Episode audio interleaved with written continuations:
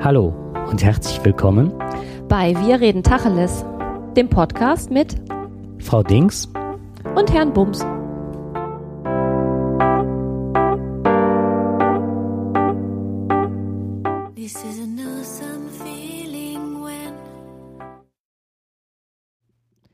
Hallo zusammen. Ja, hi. Da sind wir wieder zum Thema Rollen. Genau, wir rollen. Wir rollen.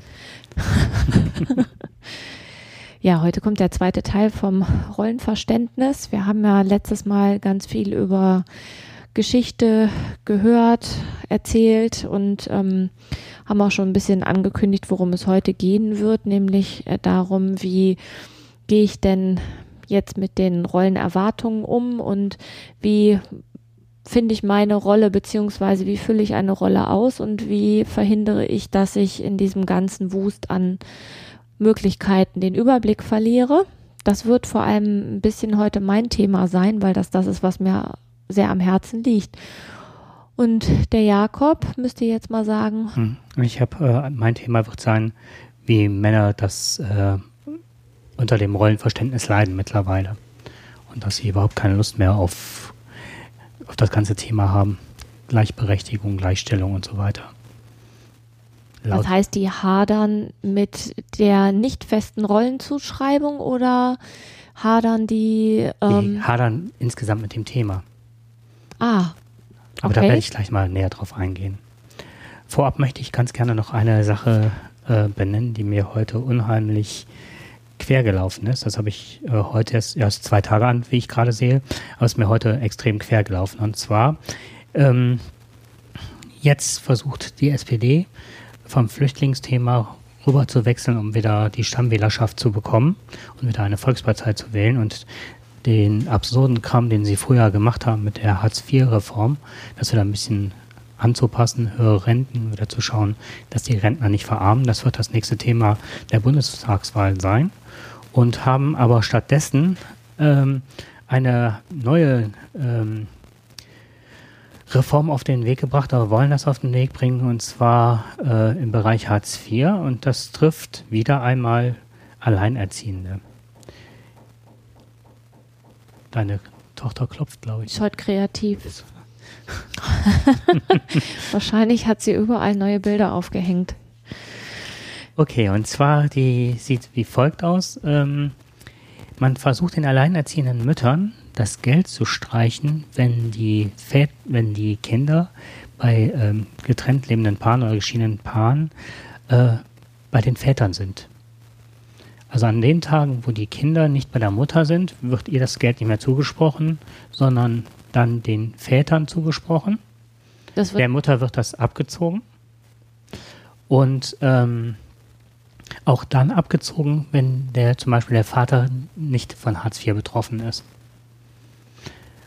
Was das bedeutet, ist halt äh, noch mehr Verarmung in Deutschland, weil was nicht bedacht wird, sind, dass die ganzen Fixkosten ja weiterlaufen. Strom, größere Ist das schon verabschiedet? Das ist auf dem Weg zur Verabschiedung.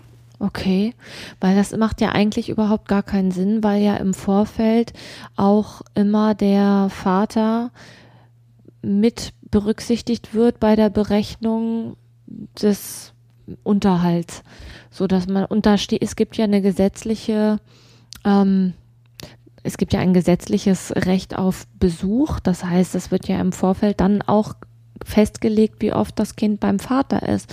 Das heißt, da müsste das ja dann schon bei dieser Berechnung mit berücksichtigt ich glaub, werden. Ich habe gerade, ja, sehe ich gerade, dass ich das falsch interpretiert habe. Es geht um die, das Sozialgeld für die Kinder. So sieht es aus. Und zwar bekommen die, äh, die 6- bis 14-Jährigen 10,20 Euro am Tag. Ja. Und 14 bis 18, nee, warte, Moment. 9 Euro für äh, 6- bis 14-Jährige und 10,20 Euro für 14- bis 18-Jährige. Und das kann dann ein Elternteil sich reklamieren. Das heißt, das wird dann der Mutter abgezogen an den Tagen, wo die Kinder zum Beispiel beim Vater sind. Und da kriegt der Vater das zugesprochen mhm, genau. oder was? Und wenn der aber gar nicht Hartz-IV-Empfänger ist? Dann fällt das weg. Ah, wie praktisch. Mhm. Ja, und Vorreiterin bei der ganzen Novelle ist die Frau Schwesig, die sich eigentlich mal so als Vorkämpferin der Alleinerziehenden inszeniert. Mhm. Dagegen sprechen wohl ganz intensiv die Grünen, die sagen, dass von der Novelle 628.000 Einelternfamilien äh, betroffen wären. Ähm, was natürlich eine immense Summe oder Anzahl von Leuten ist, die davon betroffen ist. Und die möchten, die Grünen möchten ganz gerne, dass man ähm, das auf beide verteilt, also das Geld sowohl der Mutter als auch dem Vater gibt. Aus dem einfachen Grund, weil ansonsten gäbe es wieder den Kampf um die gleiche Erziehung, dass Vater halt weniger ähm, das Kind haben soll, dass das mehr bei der Mutter bleiben soll, damit die Mutter mehr Geld bekommt. Und dann gibt, bricht wieder ein Streit los, wo ist das Kind am Wochenende als Beispiel oder in der Woche. Weil man natürlich auch unheimlich auf diesen Satz des Geldes angewiesen ist dann gibt es nochmal einen ganz neuen Streit oder eine ganz neue Komponente, die da reingebracht wird in diesen Kampf der Erwachsenen um das Geld. Ja, aber, Grund, aber meistens ist es ja so, dass ähm, das Kind bei der Mutter bleibt und was hast du gemacht? Entschuldigung, ich habe die ganze Zeit gedacht, ich höre mich überhaupt nicht und äh, drehe mal deinen Regler vom Kopfhörer hoch, laut und leise. Wir haben auch keine Probeaufnahme gemacht, ne? Nee aber es läuft. Ja, ja, wie dem auch sei, auf jeden Fall glaube ich, dass, ähm, dass man ordentlich gucken muss, wo das Geld hingeht, damit eben auch beide berufstätig sein können, weil das davon hängt das ja oftmals ab und diese Kinderarmut in Deutschland, die hängt ja auch davon ab. Ja, und ich finde, man kann es nicht nur an der Kinderarmut festmachen, man muss es auch an der Armut äh, der Mütter festmachen. Man spricht immer von Kinderarmut, ja, ist schlimm, aber es ist ja eine ähm, generelle ja, Korrelation ist da. Genau, naja, absolut. Und die sicher. Frau kann, das ist ja diejenige, die auch meistens dann nicht arbeiten äh, gehen kann, weil sie sich um das Kind kümmert. So ist es. Heißt aber nicht, dass ähm, dass das Kind dann auch automatisch ähm, mehr beim Vater sein kann, weil die Väter, die hören ja nicht einfach auf zu arbeiten. Richtig, also ja eigentlich ne? beim Thema Rolle. Ja, da sind wir beim Thema Rolle. Das, was die Grünen da fordern, fand ich immer ganz spannend, weil die halt, wie gesagt, äh, sagen äh, doppelte Kosten, also sind äh, Deckung doppelter Kosten. Der, beim Vater entstehen Kosten, bei der Mutter entstehen Kosten, weil wenn, haben beide gleich, haben beide die Anziehsachen für die Kinder da, die Zimmer sind doppelt da und das finde ich auch ganz äh, spannend und ganz charmant gelöst, wenn auch dann der Regelsatz so angepasst wird, dass das für beide reicht, also dass beide das Gleiche bekommen. Also nicht abgezogen, sondern eher das Doppelte gegeben wird, dass beide davon profitieren. Ja, aber das kannst du ja knicken. Wo soll denn das Geld herkommen? Vielleicht keine Waffen verkaufen. Ja, ich weiß es nicht. Ähm, ja, ja, also es gibt wirklich, ne? ne? Also da müsste ja eine, eine, ordentliche Umschichtung stattfinden. Das ist ja das, weswegen Ehepaare oft zusammenbleiben, weil sie sich das nicht leisten können, sich zu trennen. Dann hängt da im besten Fall noch ein Haus mit dran ähm, und du hast dann das Problem, dass du dann plötzlich doppelte Haushaltsführung hast. Zwei Mieten, ähm, zweimal einkaufen und mhm. das ist sind doppelte Kosten, aber das wirst du, dem wirst du nicht Herr werden, wenn. Ähm aber auch nicht, indem ich den Frauen das an der Stelle abziehe, das Geld. Ja, also, natürlich ne, nicht. Weil, weil wir haben Arbeit. ja gerade davon hm. gesprochen, dass es dann eigentlich ja doppelt so viel sein Weiß müsste. Genau, das ne? war jetzt aber auch. So, äh, wenn du den Frauen das da abziehst, ähm, haben die ja gar nichts gewonnen. Die können ja trotzdem nicht mehr arbeiten gehen, nur weil der Mann plötzlich mal das Kind für ein Wochenende hat. Das ist ja albern. Mhm. Ne? Ja, ist ja keine Kontinuität, Kontinuität drin. Mhm, stimmt. Tja, deswegen ist es gut, wenn man sich vorher überlegt, welche Rolle will ich in meinem Leben spielen. Und dafür ist es ja gut, wenn man sich im Vorfeld darüber im Klaren ist, was so eine Rolle für Aufgaben in sich birgt. Oder? Ich glaube, dass ähm, die Frauen sich der Rollen besser bewusst sind. Weil ich glaube, dass Frauen mittlerweile eher ähm, zu sich selber finden und eigentlich wissen, was sie möchten. Über mehr Austausch, über mehr ähm, kämpfen für sich. Eine, also das ist meine Vermutung. Mhm. Ich glaube, dass äh, die Männerwelt, wir Männerwelt mehr im Trüben fischen. Also ich glaube, dass, nee, nicht ich glaube, sondern die aktuellen Zahlen sagen, dass das, was du gerade formuliert hast, eher rückläufig ist. Dass Frauen wissen, was sie wollen, oder? Dass die Frauen ähm, oftmals ah, der glauben zu wissen, was sie wollen. Ähm, es gibt so viele Möglichkeiten, dass die ähm, sich dazwischen nicht entscheiden können und auch nicht genau wissen, was das für Auswirkungen hat. Also so dieses, ähm, ich kann die Konsequenzen nicht abschätzen und deswegen gehe ich möchte ich gerne wieder eine Rollenumkehrung haben. Also ich habe dazu mal aktuelle Zahlen gefunden. Nicht mal die Hälfte der Frauen möchten ähm, Geschlechtergleichberechtigung. Wie, wo war das? Ach so, demnach können sich nur 48 Prozent der Frauen und 40 Prozent der Männer vorstellen, dass der Mann im Beruf einen Gang zurückschaltet, um seiner Frau eine bessere, bessere Karriere zu ermöglichen. Irritieren nicht einmal die Hälfte der Frauen wünscht sich eine andere Rollenverteilung. Mhm. Im Jahr 93 hielten das auf jeden Fall noch mehr Leute für eine gute Idee. Ähm, Habe ich dem Spiegel entnommen. Das heißt, ähm, dieses er macht Karriere und sie hütet die Kinder ist ähm, für viele Frauen wieder durchaus attraktiv. Das hatten wir auch schon mal so ein ähnliches Thema, ne? Mhm. So. Also bei das, was ich rausgefunden habe, war, ich habe äh, vom äh, Allensbach-Institut für Demoskopie ähm, herausgefunden, dass, ähm, also die haben statistisch Werte herausgebracht, dass fast zwei Drittel der Männer einer Studie zufolge denkt, dass es mit der Gleichberechtigung der äh, Frau mittlerweile reicht. Jeder vierte Mann findet sogar, ähm, dass man es mit der Gleichstellungspolitik übertrieben hat. Und 1996, und das ist korrespondiert mit dem, was du gerade gesagt hast, also in den 90ern waren es nur 44 Prozent der Männer, die sagten, dass die ähm, Gleichberechtigung der Frau mittlerweile verwirklicht sei.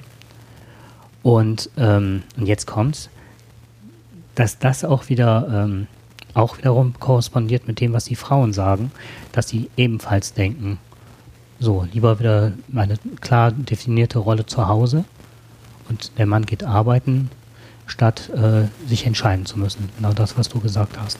Ja, also dass es mit der Gleichberechtigung ähm, mittlerweile, dass das kein Thema mehr ist, halte ich ja nun für, also da sprechen einfach die Zahlen dagegen. Ne? Die Hausarbeit liegt immer noch bei der Frau und ähm, beim Einkommen liegen die Frauen im Schnitt auch massiv drunter und solange das der Fall ist, wird es keine Gleichberechtigung geben, weil dann immer noch eine finanzielle Abhängigkeit da ist und Abhängigkeit ist immer ähm, ein Grund für ungleiche Verhältnisse.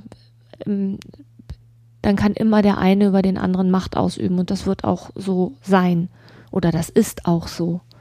Hm. So, das heißt, darüber braucht man sich gar nicht zu unterhalten. Interessanterweise ähm, finde ich, finde ich es, ja, ich finde es interessant, dass es Männer gibt, die der Meinung sind, dass es auf jeden Fall schon erreicht ist oder übertrieben wurde. Das erinnert mich an eine ähm, Studie, die mal zu äh, Schüleräußerungen getan wurde. Und zwar hat mal jemand untersucht, wie hoch der Redeanteil von Jungs im Unterricht ist und wie hoch der Redeanteil von Mädchen ist. Und ähm, große Überraschung, die Jungs lagen weit, weit drüber. Und weit heißt also nicht mal ähm, die Mädchen haben nicht mal halb so viel gesagt wie die Jungs. Und ähm, dann sind die, den Lehrern ist das übrigens und Lehrerinnen ist das übrigens auch nicht aufgefallen. Mhm. So, ne? Und das, da gab es eine ganz differenzierte Auswertung, das wurde aufgenommen, da wurden Äußerungen gezählt, die da, also nicht nur einfach, wie oft hat jemand was gesagt, sondern wie oft wurde man drangenommen. So. Ähm, dann sind alle darauf geschult worden, die Mädchen mehr zu berücksichtigen. Und alle hatten das Gefühl, dass die Mädchen massiv im Vorteil waren. Also gefühlt ähm, war es so, dass Lehrer und Lehrerinnen, aber auch die Schüler und Schülerinnen das Gefühl hatten, die Mädels haben wahnsinnig viel gesprochen und letztendlich Ach, die Jungs haben sogar richtig rebelliert. Die waren richtig sauer, ne? Wir kommen überhaupt nicht mehr zu Wort. Das geht alles gar nicht. Ich komme überhaupt nicht mehr dran. Letztendlich hatten die Jungs immer noch einen Redeanteil von 54 Prozent. Fühlten sich aber extrem benachteiligt weil sie es eben komplett anders gewohnt waren. Das heißt, diese subjektive Wahrnehmung lässt sich auch nicht mal so eben ne, auf ein gesundes Maß zurückschrauben. Das fand ich sehr interessant. Das war, das ist schon eine Umfrage, die ist schon länger her, ähm, eine Studie. Müsste ich mal, ich glaube von Franziska Stahlmann war das. Also ich weiß nicht, wer die erhoben hat. Ich weiß, ich kenne die halt. Und äh, ich habe noch was gefunden und zwar ähm, diese Zufriedenheit, von der wir eben sprachen, oder die vermeintliche Zufriedenheit, dass das ja jetzt alles erreicht sei mit der Gleichberechtigung, ist, ähm, ist sowas ähnliches. Das ist keine empfundene, ähm, kein gefundenes Gerechtigkeitsempfinden oder eine Wahrnehmung, es ist erreicht worden, sondern ähm, die Empörung der Menschen über Ungerechtigkeiten hat nachgelassen. Ah, okay. Das ist der Knackpunkt einer Sache. Mit anderen Worten, das interessiert die Leute weniger. Die Empathie an der Stelle hat nachgelassen. Was interessiert mich das? Auf der anderen Seite ist das Aufbegehren größer geworden. Zu sagen, so das gleiche wie du sagtest, jetzt haben die Mädchen einen höheren Redeanteil und ich finde mich komplett vernachlässigt zurückgesetzt und habe dann trotzdem noch einen Redeanteil von 54 Prozent. Hm. Das heißt, du gehst davon aus, dass die Männer da keinen Bock mehr drauf haben, weil sie ähm, weil es zu anstrengend ist? Nee, ich glaube, ja, vielleicht zu anstrengend, aber auch, weil die genauso die Orientierung verloren haben, die Frauen, wie du das eben sagtest. Ich habe das mal so aus meiner Perspektive wahrgenommen, dass Frauen wesentlich genauer wissen, wo sie hin möchten, indem sie sich viel mehr miteinander ausgetauscht haben.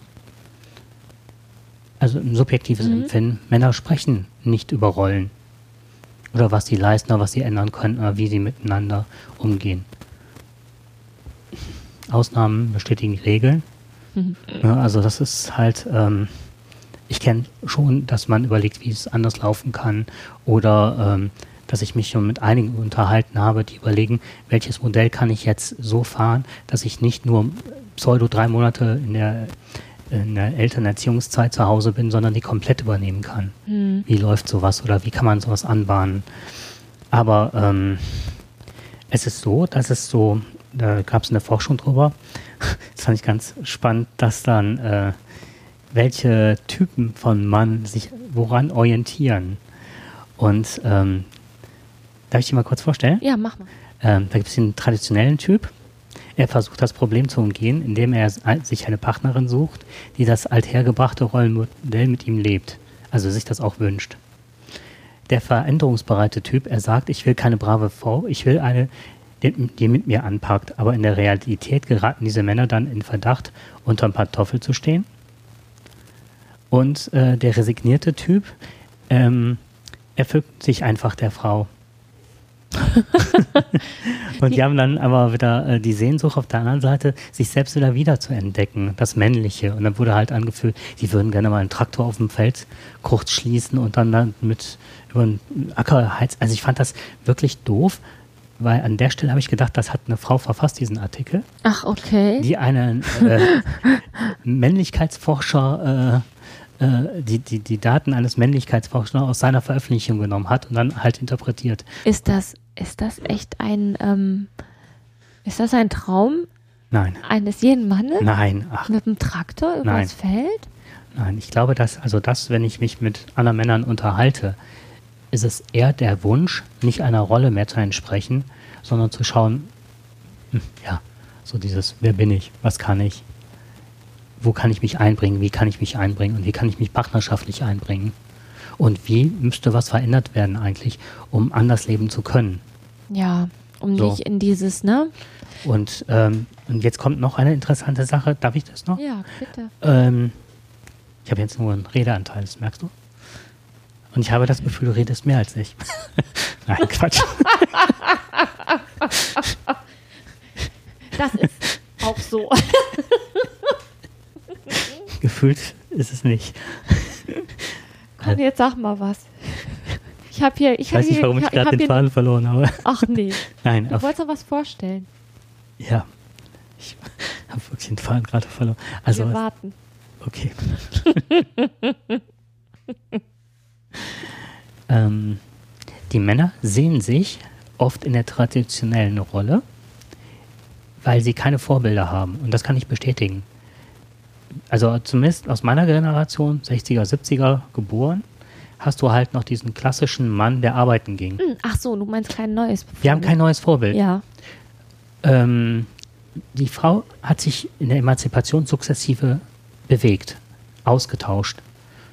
Und ähm, das traditionelle Rollenbild ist ja immer ähm, auch weitergegeben worden. Du musst dich ja als Mann, an der Stelle musste muss ich mich selber auf den Weg machen. Weil das klassische Bild, wenn ich zu meinen Eltern fahre oder meine Freunde von ihren Eltern berichten, ist halt, der Mann kann, kommt nach Hause und abends stehen die Schnittchen auf dem Tisch. So, und das ist auch immer noch das, was so mitgegeben wird. Also mir wird mit, wurde mitgegeben, wann kriegst du dein Kind, ne? also ja, wann kriegt deine Frau dein Kind und so weiter und so fort. So, und das klassische Rollenbild denken viele Männer noch, das muss auch so erfüllt sein. Und ich bin nichts wert, wenn das nicht so erfüllt wird. Und die Männer glauben tatsächlich, dass die Frauen das so, also von einem erwarten. Nicht nur die, die ältere Generation, sondern auch die, ähm, ja, so dieses Indoktrinierte ist vorhanden. Diese innere Stimme, die dann sagt so. Ja, aber mal. das ist ja bei Frauen nicht anders. Das ist ja bei Frauen nicht anders. Also auch da hast du, da hast du ja, ich kann jetzt erstmal nur von mir reden und von dem, was ich halt in meinem Umfeld so erlebe. Es gibt auch da nur dieses traditionelle Rollenbild, ne? So, ähm, und natürlich wird erwartet, dass du Mutter wirst. Es wird erwartet, dass du einen Mann findest, mit dem du Kinder bekommst. Das ist eine klassische Erwartungshaltung. Und wenn du als Frau keine Kinder haben möchtest, dann kannst du mal sicher sein, dass sobald du die 30 überschritten hast, dass dann aber das Fragen losgeht. Wollt ihr keine Kinder? Äh, klappt es nicht? Jetzt habe ich ja Kinder, aber in meinem Umfeld gibt es ja auch Menschen, die keine Kinder haben. Und es ist einfach eine Erwartungshaltung, dass man Kinder hat. Und wenn du kein Kind hast und vielleicht auch nicht verheiratet bist und alleine lebst, dann ist es auf jeden Fall auch schon mal komisch. Und spannend wird eigentlich jetzt die, die Generation, die jetzt sich auf den Weg macht. Weil die ähm, ja jetzt schon mitbekommen, dass es unterschiedliche Lebensmodelle gibt, weil Frauen ja sehr gut alleine leben können. Auch wenn es für Frauen oftmals mit, äh,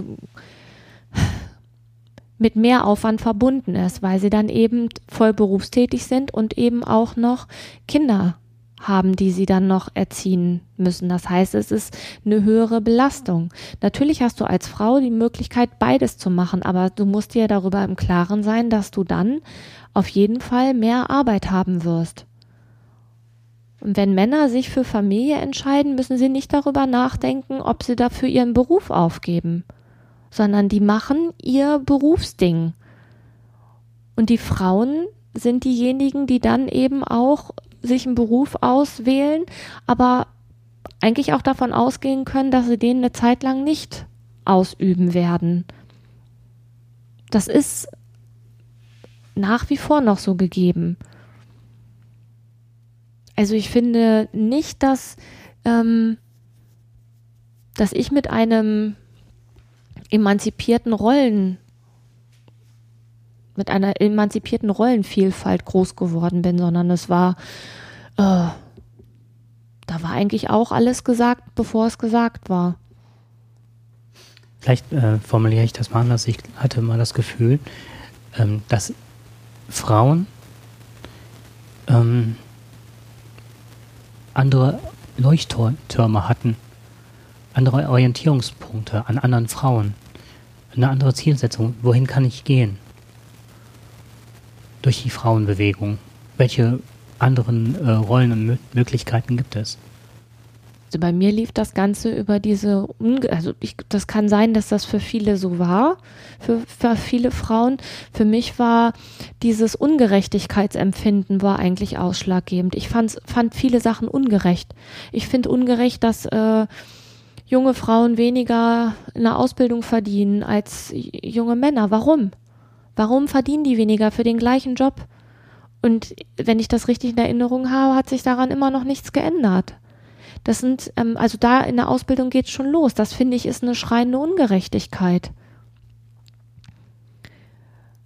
Warum werden ähm, manche Sachen einfach voraus oder nicht vorausgesetzt, aber zum Beispiel ist es faktisch so, dass ein Mann ähm, sich frei den Beruf irgendwo sucht und die Frau zieht hinterher. Ne, da brauche ich gar nicht so weit gucken. Mein Ex-Mann ne, hat sich hier, war klar, dass er hier eher in diese Richtung ziehen kann. Also habe ich mich auch auf den Weg gemacht und habe dafür ein Referendariat in Kauf genommen, was irgendwie sechs Monate ähm, länger dauert. Weil er in Köln sich angesiedelt hat. Mhm. Da bin ich hinterhergezogen. Ohne Rücksicht auf Verluste. Warum ist das so? Ich hätte auch da arbeiten können. Zumal ich hatte da eine Stelle, er hatte noch keine Stelle da in Köln. Und trotzdem bin ich mitgezogen und habe das in Kauf genommen. Klar, ich habe mir alle möglichen Sachen dafür ähm, zurechtgelegt, die, die für mich auch von Vorteil waren. Die gab es auch, die Vorteile. Ein Vorteil war, wenn ich in Nordrhein-Westfalen Referendariat mache, kann ich mich hinterher bundesweit bewerben. Denn in Niedersachsen hätte ich dann schon Baden-Württemberg und Bayern aussparen müssen. So, das war ein Vorteil. Aber äh, letztendlich bin ich in Nordrhein-Westfalen geblieben und habe dafür äh, 24 Monate Referendariat gemacht statt 18 in Niedersachsen. So. Und das ist etwas, was auch immer noch da ist. Die Frauen, für die steht die Beziehung offenbar an erster Stelle.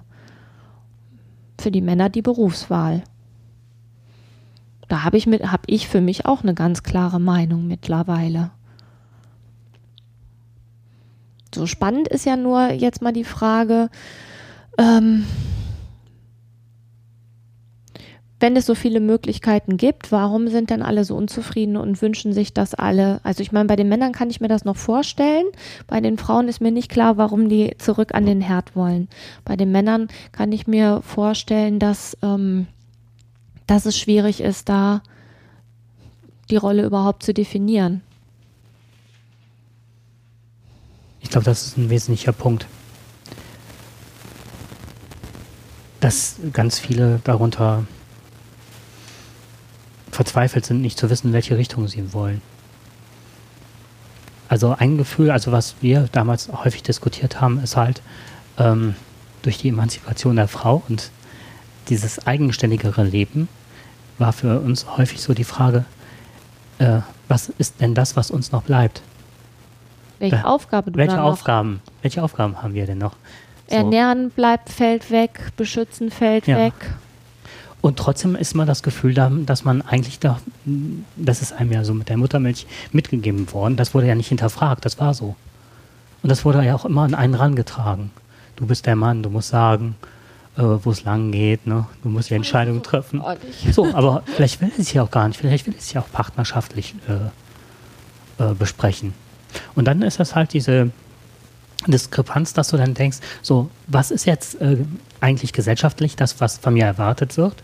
Was ist tradiert, was erwartet wird? Und dann plötzlich taucht dann am Horizont eigentlich so, so, so ein kleines äh, Leuchtfeuer auf, das dann sagt, was willst du eigentlich selber? Und das ist also das war für mich halt ähm, ähnlich wie für dich war so der das ähm, dieses Momentum, als ich meine Mutter sah, die nach acht Stunden Schlepperei in der Firma nach Hause kam, den Haushalt schmiss, äh, dazu also putzte, kochte, bügelte bis tief in die Nacht und dann nur noch einfach müde ins Bett fiel. Und zwischendurch meinem Vater, der nach acht Stunden Arbeit vom Fernseher saß, ihm noch ein kaltes Bier brachte. Und wahrscheinlich die Schnittchen gemacht hatte. Und die Schnittchen noch gemacht hat. Hinterher noch abgeräumt und äh, abgewaschen. Und noch gefragt hast, was er, wie denn sein Tag war und dass er ja ach, so einen harten Tag hatte. So, und dann habe ich gedacht, das ist eine Ungerechtigkeit. Also ich glaube, ich komme aus der gleichen Ecke. So. Mhm. Ja, aber was ich äh, noch spannend fand, war halt, dass ähm, woher auch Nöte der Männer kommen, ist es nicht nur die Entscheidung, sondern ähm, dass sich wohl viele Männer damit beschäftigen, dass sie wesentlich früher sterben als Frauen. Echt? Mhm. Dass ihnen das absolut zu schaffen macht, wie viele Männer am Arbeitsplatz sterben. Oh, wie viele sind das? das, war, das ist nicht, leider nicht. Schade. Dass das also eine, eine sehr hohe äh, Mortalitätsrate ist.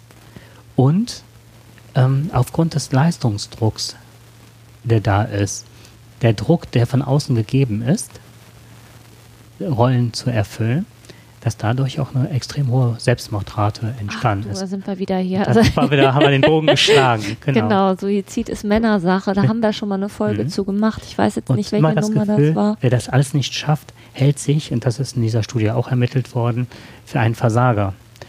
Und das ist aber nicht das, was von den Frauen eigentlich kommt. Und das ist halt nochmal ganz spannend gewesen. Wenn man sich häufiger unterhalten würde, käme man vielleicht zu dem Schluss, dass durch eine Gleichberechtigung oder eine bessere Aufteilung, wie auch immer geartet, dass man sich neue Modelle überlegt, dass man vielleicht dahin kommt, dass man ja gar nicht so ähm, unter diesem psychischen Druck leiden müsste. Weil, und das war, dass die Frauen äh, dem so, äh, nur bedingt zustimmen. Also es gibt einige Frauen, die dann sagen, doch, du bist der Ernährer, du musst das leisten und machen. Ja. Und du musst auch nicht so der Hecht bei der Arbeit sein und so super Durchsetzungsfähigkeit. Wenn du arbeiten gehst, ne? Mhm. Hast deinen das Job, heißt, es ist oftmals eine, eine ähm, ein Missverständnis, dass man, dass jeder sich sein Bild über die eigene Rolle macht und vor allem auch über die Erwartung, die er glaubt, die der andere an einen stellt. Mhm. Aber das nicht mit der Realität abgleicht, Nein. sondern quasi das als gegeben vorwegnimmt und davon ausgeht, dass das von ihm erwartet wird. Und dann setzt sich abends vor den Fernseher, macht den Fernseher an, es läuft Werbung, dann bekommst du genau dieses Rollenbild wieder mhm. eingeimpft. Du wirst auch immer damit konfrontiert. Und ähm, benannt wurde das von einer, ich glaube, Frau Winter, bin ich mir jetzt gerade nicht sicher, sie ne-, benennt das tatsächlich, man muss dem eingebildeten Erwartungsdruck entgegenwirken. Das heißt, indem man das ab mit der Realität abgleicht. Richtig. Und dann ist es auch, glaube ich, noch wichtig, dass man das als gegeben also dass man es nicht als gegeben hinnehmen darf, sondern man hat das irgendwann mal abgeglichen und wenn man tatsächlich mit einem Partner über mehrere Jahre zusammenbleibt, dann ändern sich auch, ändert sich die Erwartungshaltung. Das heißt, man muss auch regelmäßig abchecken, ob das noch ähm, auf beiden Seiten so geblieben ist. Hm. Weil wenn die Kinder aus dem Haus sind, dann ist vielleicht dieses ähm, Ernährermodell auch nicht mehr gewünscht, gefragt. Ähm, vielleicht muss man sich dann mal was anderes überlegen. Wäre ja dann nochmal neu zu verhandeln. Du hast vorhin was gesagt, was ich ganz wichtig fand, nämlich dieses, was will ich eigentlich? Ich glaube, dass das ganz entscheidend ist, nämlich im Vorfeld zu wissen, was will ich, was kann ich und was mache ich davon? Mhm. So, und ich glaube, wenn man sich darüber nicht im Klaren ist, über das erstmal, was will ich überhaupt, ähm, und dann auch die, sich die Frage zu stellen, okay, das eine ist, das will ich, aber was davon kann ich denn wirklich gut? Und was will ich für mein späteres Leben einsetzen?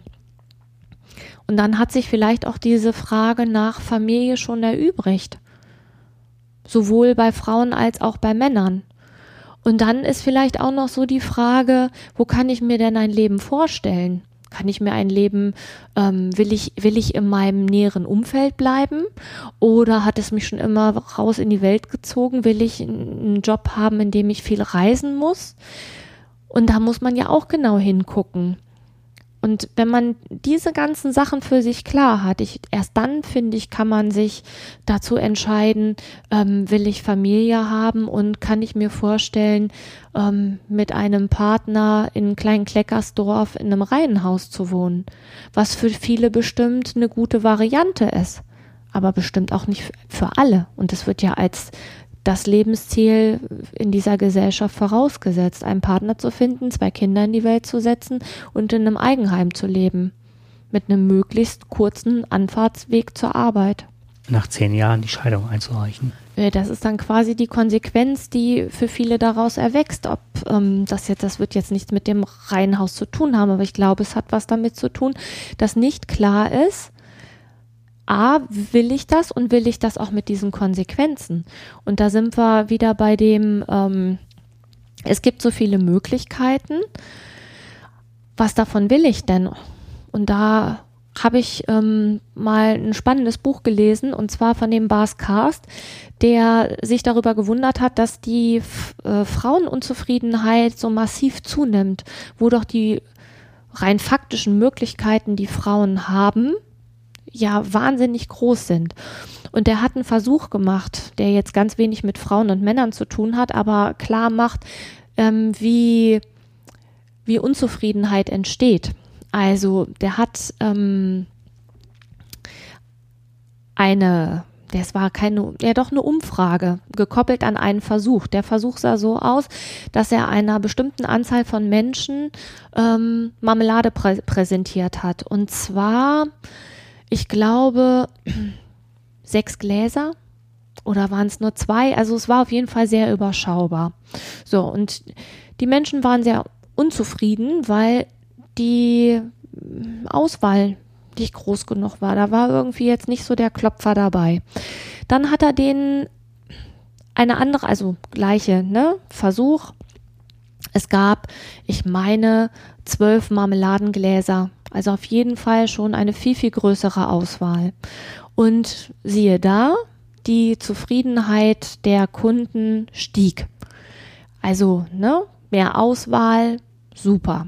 So, dann hat er noch eins draufgesetzt und die nächste Gruppe bekam eine Anzahl von, ähm, also wirklich, was weiß ich, 30, 25, also wirklich schon eine große Menge an Marmeladengläser. Und die waren genauso unzufrieden. Ich bin mir jetzt nicht mehr sicher, ob sie nicht sogar noch unzufriedener waren. Ich glaube sogar noch unzufriedener als die erste Gruppe mit den wenigen Gläsern, weil die sich nicht entscheiden konnten. Es gab so viele Marmeladengläser und so viele Marmeladen, dass sie ähm, sehr unzufrieden waren. Und am meisten gekauft haben die Kunden aus der mittleren Gruppe. Es gab eine überschaubare Anzahl an Marmeladengläsern und die haben am meisten von allen gekauft. Ich glaube, am wenigsten Marmelade haben die gekauft, die in dieser letzten Gruppe waren. Und da lässt sich tatsächlich noch mit Hilfe von einigen anderen Versuchen lässt sich tatsächlich ein Zusammenhang herstellen. Diese Fülle an Möglichkeiten, diese Fülle an unübersichtlichen Konsequenzen, die eine Entscheidung mit sich führt, mit sich bringt, die führt zu einer wahnsinnig großen Unzufriedenheit. Und daraus kann ich mir dann auch erklären, ähm, dass man zurück an den Herd möchte, weil das ist überschaubar. Übrigens sind die Menschen auch nicht zufrieden. Dieses, ähm, da gibt es auch Studien drüber, habe ich auch im Spiegel gefunden. Das alte Rollenverständnis ist zwar klar, birgt aber viel Frust. So. Fand ich super spannend. Mhm. Und wenn man da ansetzt, ist es halt so, dass äh, viele Männer mittlerweile auch nicht mehr das Geld verdienen, dass sie die Familie noch ernähren können. Geht man, man geht ja mal davon aus, dass das dann auch wieder so ist wie in den 50ern vielleicht oder 70ern oder ja. unserer Kindheit, dass es wirklich ausreicht, wenn der Mann arbeiten geht und die Frau kann zu Hause bleiben. Kümmert sich um die Kinder, kümmert sich um den Haushalt, versucht dann noch äh, im Kleinen irgendwie ein, ein Hobby zu haben. Ich weiß es nicht. Also ich weiß nicht, aus welchem Rollenverständnis heraus das geschieht und der Mann geht arbeiten und schafft das Geld nicht mehr ran. Also es ist nicht mehr so wie früher. Das heißt, die Voraussetzungen sind die Voraussetzungen haben anders. sich eh so verändert, dass man dieses Rollen-Klischee äh, auch nicht mehr aufrechterhalten kann. Ich weiß nicht mehr, da hat mal irgendwann mal in irgendeiner Sendung drüber uns unterhalten, die Frau, die dann sagte, ja, ich kann ja reisen, ich bin ja super zu Hause und ich bin ja glücklich zu Hause mit meinen sechs Kindern. Ach, das war das mit, dies, mit dieser Sendung äh, von Hart aber fair, glaube ich, diese eine Frau, die mit ihren vier Kindern. Ja, genau. Und, äh, das ist die Frau von dem, von diesem einen Menschen, der bei der Welt, glaube ich, Redakteur ist, ne? Genau, also dann ist der Mann halt super verdienend und sie bekommt Tantiemen und erzählte dann ganz großherzig, wie dann die verschiedensten Verwandten und alle sich darum reißen, halt ihre Kinder, äh, um sich um sie zu kümmern, wenn sie halt auf Vortragsreise ist. Und okay. proklamiert halt, dass die Frau halt an den Herd gehört. Also. Stimmt, ja. Ja. Mhm. Ich wollte ganz kurz nochmal was zu dieser Unzufriedenheit sagen weil es gibt natürlich auch Menschen, die sind nicht unzufrieden. Das sind nicht die, die den besseren Überblick haben, sondern die stellen für sich eine Liste der ähm, relevanten Eckdaten zusammen. Also ähm, das sind die Menschen, die am zufriedensten sind, die ähm, jetzt nochmal auf diese Marmeladengläser zurückzukommen die kümmern sich nicht darum, dass in einem Regal 220 Marmeladengläser sind, sondern die haben für sich eine Vorauswahl getroffen. Entweder ich will äh, nur die roten Marmeladen oder ich esse sowieso nur die Mar Marmelade von einer bestimmten Marke. Ne? So vergleichbar ist. Ähm, wenn ich mich innerhalb dieses kleinen Rahmens entschieden habe, dann ähm, bin ich auch zufrieden und nehme dieses, nehme jetzt ein Glas, was weiß ich, Himbeermarmelade von dieser einen Firma mit und habe dann eben zehn andere Marmeladen ausgeblendet. So.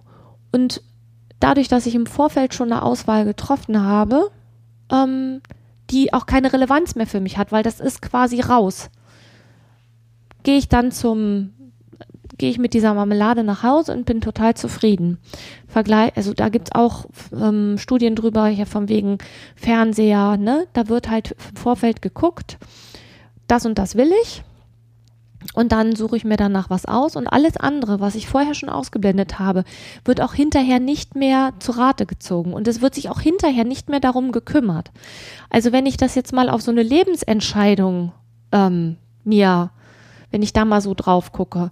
Wenn ich für mich beschlossen habe, dass ich unbedingt Kinder will und ich will das unbedingt mit einem Mann, ne, also ich, ich habe das für mich so entschieden, dann ähm, kann ich mich innerhalb dieses Rahmens ja, je nachdem mit welchem Mann ich mich, äh, mit welchem Mann ich mir das vorstelle, kann ich dann ja alles Mögliche besprechen. Aber da ist auf jeden Fall ja schon mal im Vorfeld eine Entscheidung getroffen worden. Es kann ja auch sein, dass für mich ganz wichtig ist, dass ich alleine lebe. Und wenn das tatsächlich der Fall ist, dann kann ich ja für mich klar haben, ich kann auch gut mit jemandem hinterherziehen. Für mich ist nur wichtig, ich muss alleine leben. Ähm, aber wo ist letztendlich egal. Und wichtig ist, ich will keine Kinder. Dann kann ich das ja auch im Vorfeld dann so regeln, dass das möglich ist. Aber dann brauche ich mir nicht permanent darüber Gedanken zu machen, ähm, will ich vielleicht doch Kinder haben oder ne? Will ich dann vielleicht doch nicht alleine leben? Das ist so das, dass ich mir im Vorfeld sehr klar darüber bin, was ich wirklich will und dann kann ich alle anderen Sachen schon mal auf Seite packen. Und dazu muss man wissen, welche Konsequenzen die eine und die andere Entscheidung haben.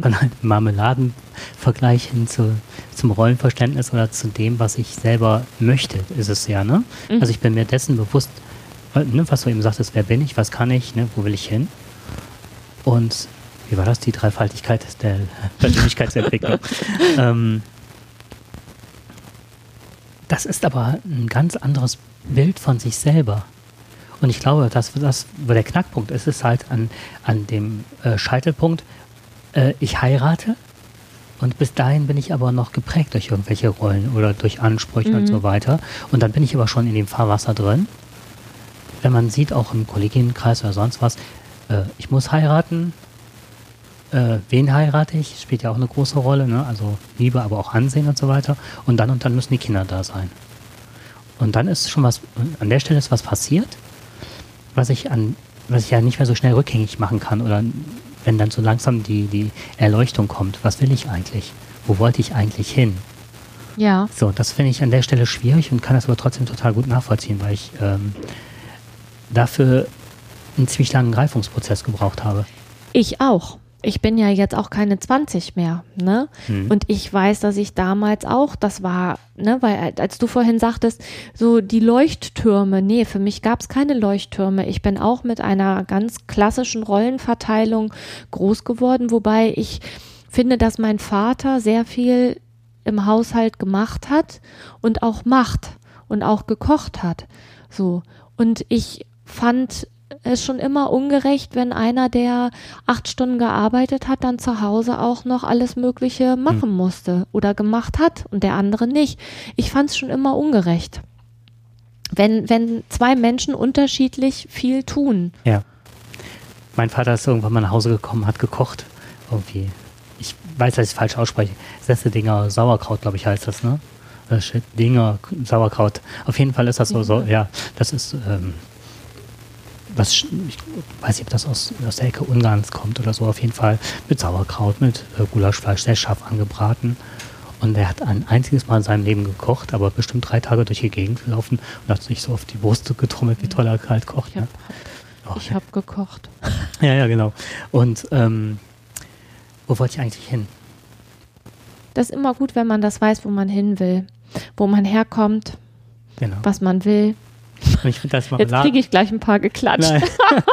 Nein, ich finde ähm, ich find dieses, ähm, diesen Marmeladenvergleich finde ich total toll. Weißt du warum? Na, Weil ich das so anschaulich finde. Ich fahre, ich liebe Erdbeermarmelade. Es Ja. gibt nur ganz wenige Sorten, die ich wirklich möchte. Und ja. es gibt Läden, zu denen ich nicht fahre, wenn ich mir Erdbeermarmelade kaufe, weil die eine so große Auswahl Ja, haben, nur von Erdbeermarmeladen, die dann so mit irgendwelchem Süßkram, Vanille oder Mhm. Birne hinzugegeben, Rhabarber, das will ich alles nicht. Apropos Bananen, äh, ich muss, also äh, gleich ein ganz anderes Thema, aber Mhm. ähm, ich habe, als ich das Buch gelesen habe, war ich entsetzt über diese Zahlen, dass seit den 70er Jahren die Unzufriedenheit der Frauen so massiv zugenommen hat. Das konnte ich mir nicht erklären. Ich gedacht, wie kann das denn sein? Warum sind die denn so unzufrieden? Im Zusammenhang damit, ne? Erhöhter Tablettenkonsum macht ja auch Sinn. Ja. So, ne? Aber woher kommt das? Das hat, das fand ich dermaßen erschreckend. Und dann kam das mit dieser Unzufriedenheitsstudie. Natürlich auch im Zusammenhang damit, ne? Das Buch heißt übrigens, ähm, ich weiß nicht, was ich wollen soll. Von Barscast. Ähm, ich finde das ganze Buch einfach nur grandios, wo es halt tatsächlich, also ich, ich fand dieses Beispiel auch anschaulich und es gab dieses Marmeladenbeispiel, ähm, ist nicht das einzige in dem Buch. Da, das ist wirklich sehr anschaulich und sehr gut strukturiert und sehr unterhaltsam geschrieben. Ähm, danach konnte ich mir das vorstellen und konnte auch für mich so klar im Kopf mir so eine Linie machen, wie ich auch ähm, das an meine Kinder weiter transportiere, die ja irgendwann auch ähm, Entscheidungen treffen müssen. Welche Berufswahl mache ich oder ähm, bleibe ich hier in der Gegend oder gehe ich doch für ein halbes Jahr nochmal ins Ausland? Ne? Das sind ja alles Sachen, die oder alles Ideen, die die wollen ja überlegt und entschieden werden. Und da finde ich, ist es gut, wenn man eine Vorstellung davon hat, was es für Möglichkeiten gibt und welche Möglichkeiten kommen dafür für mich in Frage. Weil nicht alle Möglichkeiten sind auch für mich relevant. Für mich war ein Leuchtturm damals, ähm, das war sehr ungewöhnlich, dass man an der Hauptschule damals las, als Junge halt, ne? Das erste Buch, nee, wirklich, das hört sich jetzt komisch an, aber als Hauptschule ist man anders sozialisiert. Und ähm, die haben mich damals auch für verrückt erklärt, zumal als ich die, mich fragten, was liest du denn? Ne? Und dann sagte ich, dass mein erstes Buch war von Joschka Fischer, Regieren geht über Studieren. da war ich schon Außenseiter, also zumindest ein bisschen gebrandmarkt. Und das nächste war äh, eine Lebensbeschreibung von Sartre und de Beauvoir. Ach du Jemine. Und halt dieses, immer wieder dieses ähm, Verantwortung übernehmen, entscheiden, selber entscheiden. Schauen, wo möchte ich selber hin. Und dann auch noch dieses Lebensmodell, dass beide eine offene Beziehung führten und gleichzeitig aber sich als Paar verstanden und gemeinsam ein Leben in einem Hotel äh, lebten, mhm. ohne Aufteilung von Rollen und ne, ja. er übernimmt und beide intellektuell arbeiten. Ist natürlich jetzt ne, ein hehres Ziel oder ne, aber da war da war eine Gleichberechtigung zumindest, die ich empfunden habe oder ich fand das unendlich spannend an der Stelle. Also auch immer so, du ähm, du entwickelst dich auf deinen Entwurf hin. Und da gehst du ja weg von dem, was du als Mann bist oder sein sollst, oder als Frau bist und sein solltest, ne? Ja. Sondern du, du entwickelst deinen Entwurf und wirst dich dahingehend entwickeln. Auch Ab dem Tag habe ich nur schwarz getragen. Was auch nicht mit dem kleinen Örtchen kam. Guck mal, er kommt ja schon wieder ganz in schwarz. Er hat bestimmt wieder ein Buch unterm Arm. Fragt sich, was das für ein Buch ist. Ah, ja. ähm, Oh, ich wollte noch eins sagen, jetzt habe ich es vergessen. Es ist mir entfallen. Entsche Ach genau, Entscheidungen treffen und dann auch damit leben müssen, dass man für diese Entscheidung verantwortlich ist. Man kann ja niemanden dafür verantwortlich machen. Das ist halt auch auch etwas, das muss man halt eben auch beherzigen. Und wenn es schief läuft, dann bin ich dafür verantwortlich und niemand sonst. Ich in darf so einer, dafür verantwortlich sein. Und in so einer Ehe oder in so einer Gemeinschaft bist du ja auch immer gezwungen, nee, nicht gezwungen, ist Quatsch. Du hast aber immer die Möglichkeit, die Schuld auf den anderen zu schieben. Ah, wenn er nicht gewesen wäre, dann. Das entlastet auch, ne? So ein gemeinsames Leben kann halt auch entlastend sein. Da beginnt es ja auch oftmals, dass Paare aneinander vorbeileben. Ja.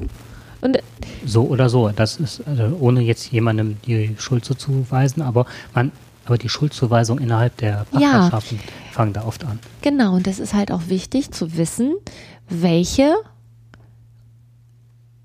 Aufgaben warten denn in so einer Rolle auf mich? Und das ist nie, das ist, muss vorher ja irgendwie äh, klar abgegrenzt sein. Das tut aber keiner, weil man ist ja so verliebt und man liebt sich ja so und dann will man plötzlich heiraten und da werden solche Sachen nicht abgesprochen. Also jedenfalls bei den meisten, die ich kenne, ist es nicht abgesprochen. Wie? Wobei wir an der Stelle jetzt auch nicht einhaken und überlegen, ähm, welche ähm, systemischen Faktoren eine Rolle spielen, warum ich den Partner überhaupt gewählt so habe. So ist es. Das ist nämlich ein ganz, deswegen sage ich ja, dass es ist gut, wenn man sich, wenn man sich selber möglichst gut kennt und wenn man weiß, was man kann und was man will. Das ist ja schon mal, schon mal ganz schön gut, weil dann weiß man auch, warum man sich diesen, oder unter Umständen weiß man dann, warum man sich diesen Partner und keinen anderen ausgesucht hat. Gut ist es, wenn man mit dem da mal drüber gesprochen hat.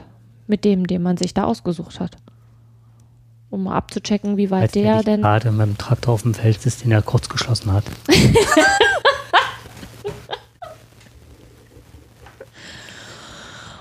ja. Also mit dem Traktor, darüber sprechen wir nochmal. Ich mache dir für deinen nächsten, für deinen Geburtstag, gucke ich, dass ich hier beim Bauern mal für dich ein Date mache. Dann darfst du mal mit dem Traktor. Mit dem, mit dem Bauern auf dem Traktor, oder? Ja, ja. Ach so. Ja, nicht mit dem. Tra Wenn du Nein. willst, mache ich dir auch mit dem Bauern Date. Ich weiß nicht, ob der da so, ich weiß nicht, ob der das kann und ob der das will. Ich hatte jetzt mehr so an den Traktor gedacht. So. Andere das kriegen eine Fahrt mit dem Lamborghini geschenkt. Für dich, für dich mache ich den Traktor klar. Das ist so eine Vorstellung, also diese, ähm, diese, diese ganzen Männer, äh, Klischees, die da in diesem Artikel gebracht worden sind. Rituale. Rituale. Halt, die Männer stellen halt äh, die Bierkiste in einem Fluss kalt und die wissen halt, dass das Bier kalt wird. Eine Frau würde jetzt mal hingehen und fühlen, ob das jetzt kalt, ob das äh, abgekühlt ist, das Bier. Wo ich dann da, also die Frauen würden da den Kühlakku in den mit dazu hängen oder also weißt du. Das war so, ne? Da wurde ein ähm, Männerforscher zitiert von einer Frau, und ähm, ich habe so gedacht, also meine Beispiele trifft die überhaupt nicht, was ich gerne mal machen würde oder in welche Richtung ich tendiere. Dann ja, dachte ich, das ist genauso das klischeebehaftet ja. wieder. Und äh, im Grunde negierte sie den eigenen Artikel an der Stelle. Ja, das ist halt schade, wenn das ich glaube, das ist auch etwas, wo unsere Gesellschaft dran krankt oder vieles dran krankt. Immer dieses, an diesen, immer wieder diese Klischees ähm, ja. heranziehen. Ich, ich habe letztes Mal, glaube ich, schon gesagt, dass ich finde, dass die Menschen so unterschiedlich sind, dass es schwierig ist, das so auf immer auf so Klischees festzumachen. Oder? Habe ich, glaube ich, letztes Mal schon gesagt. Ja. Ja, du wolltest was sagen. Ja, weg. mein Lieblingsbeispiel ist immer noch das mit den Affen. Ich weiß nicht, ob ich das beim letzten Mal erzählt. Im Zoo diese Beobachtung des Affens, äh, dass sie einen Affen ausgebildet hatten ähm, und in einem äh, Affenhaus stand dann in der Mitte sowas wie so ein kleines Treibhaus zusätzlich reingebaut und da waren dann Leckereien. Also ich kenne die das so Ach das so, halt das hast so, du erzählt. Ja, so, dass, dann, dass der Affe dann derjenige, der wirklich ähm, trainiert war und verschiedenste Symbole drücken konnte auf einem Display. Ja. Und bei der richtigen Auswahl der richtigen Symbole öffnete sich ein Fenster und eine Leckerei kam rein. Äh, wurde äh, rausgereicht. Ja. So, und äh, dann gab es dann das Alpha-Tierchen, das wurde dann da reingesperrt, zu dem anderen dazu. Das untergeordnete Tier, was aber, ich sag mal, intellektuell höher stand, ähm, ging zur Seite. Also der Affe, der oh, vorher durch der vorher, Knöpfe drücken herausbekommen hatte, genau. dass er dann, dass sich dann die Türen öffnen und dann das Leckerchen genau. rauskommt. So, der war aber körperlich dem Alpha-Tierchen Unter, unterlegen. Genau. So, und dann kam das Alpha-Tierchen Und dann kam das Alpha-Tierchen, okay. trommelte auf seiner Brust rum und schlug dann gegen das Display und gegen also diese Lade, die Leckerchenlade und da passiert halt nichts. Und ließ dann den vermeintlich klügeren Tier, also das äh, trainierte Tier, wieder den Vorrang. Und ähm, das drückte wieder die Knöpfe und holte dann die Leckerei raus. Und danach war dieses intellektuell höher stehende Tier das Alpha-Tierchen. Es ging nicht mehr um körperliche Präsenz. Mhm. Dann habe ich gedacht, holla, es gibt doch noch auch Chancen für den Mann. ich kann auch auf dem Display drücken. Ja, also Menschen, Menschen sind ja eigentlich sehr lernfähig und ähm, ich denke schon, dass wenn es für sie von Vorteil ist, dass sie dann auch in der Lage sind ähm, zu lernen. Das Problem ist, dass es äh, für viele eben nicht von Vorteil ist, neue Rollen zu bekommen. So, und dann sind wir aber an dem Punkt, wo wir jetzt im, ähm, im familiären Bereich waren, also im interpersonellen Bereich, wir waren im familiären Bereich, in unserem äh, gesellschaftlichen Kontext. Und jetzt sehe ich aber überall wieder diese Alpha-Tierchen aufpoppen, die intellektuell halt nicht so beschlagen sind. In Putin und Russland, Donald Trump in Amerika. Und das ist so die Frage immer, ich, man sieht doch, also man kann doch spüren, die Sommer sind wärmer, wir müssen ganz gesellschaftlich schnell was machen. Ähm, eine ganz große Diskussion, die zurzeit stattfindet, ist halt, ähm, dass das Kapital gar nicht mehr die Wirkung hat und überhaupt nicht mehr diese Relevanz, sondern dass wir wieder zum Tauschen und wieder neue Wege finden müssen, wie wir Ressourcen miteinander teilen. Das ist ein ganz hoher intellektueller Anspruch und trotzdem geht es wieder zurück zur Familie zum tradierten Rollenmodell. Ja, aber dann gehen wir dann, ja, und du sagst, dass überall diese Alpha-Männchen aufpoppen, nämlich ähm, Menschen, die Macht über andere ausüben und auch überhaupt nicht damit hinterm Berg halten, andere unterdrücken wollen. So, und dann gehen wir zurück zu den Marmeladengläsern. Das ist genau das Gleiche. Da ist einer, der sagt, so und so wird es jetzt gemacht. Ich brauche nicht mehr nachdenken, ich brauche mich nicht entscheiden, es ist alles vorgegeben. Und trotzdem weiß ich, dass das in eine Katastrophe führt. Ja, und ich weiß auch, wenn ich zum alten Rollenmodell zurückgehe, ist bewiesen, ist das mit ganz viel Frustration verbunden. Und trotzdem mache ich das, weil ich nicht mehr entscheiden muss. Das das gleiche, das gleiche, die gleiche Erklärung. Da ist jemand, der sagt, wie es gemacht wird. Da ist jemand, der sagt, was, ähm, was zu tun ist. Ich habe, ich muss nicht mehr selber entscheiden, ich muss mir keine Gedanken mehr machen, ich muss nicht mehr abwägen, ich habe nicht mehr das Gefühl, dass ich äh, aus dieser ganzen Flut von Informationen und Entscheidungsmöglichkeiten und ähm, Sachen, die mir an, als Erklärung und als ähm, Verbesserungsvorschläge angeboten werden, dass ich da, da abwägen muss. Ich muss mich nicht mehr informieren, weil da ist einer, der sagt, so wird's gemacht. Finde ich zwar nicht so toll, wie der da das macht, aber er macht es ja. Und außerdem darf ich sowieso nichts anderes machen, weil es wird mir ja vorgegeben. Schnippschnapp, Verantwortung abgegeben und dann hänge ich am Faden und kann hin und her getüdelt werden. Ich persönlich finde das doof. Einmal durchatmen. Bei dem Schnippschnapp habe ich gerade gelitten. Ja, weil Schnippschnapp war eigentlich mehr gemeint, so ähm, ich trenne, hier wird meine, mein Leben, also meine Entscheidungsfreiheit abgeschnitten. Hm.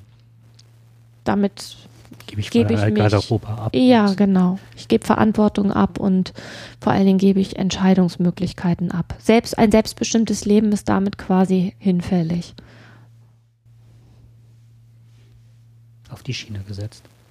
Jupp. Und die Richtung kann ich nicht bestimmen. Jupp. Gut. Ja, dafür, dass wir nur 20 Minuten anhängen wollten. Es ist jetzt doch ganz schön lang geworden, ja, ne? Wir sind bei einer Stunde, genau. Ach, Jemine. Dann machen wir jetzt ganz schnell Schluss. Okay, tschüss. Und wünsch wünschen euch ja, eine gute Zeit. Bis zum nächsten Mal. Ciao. Tschö.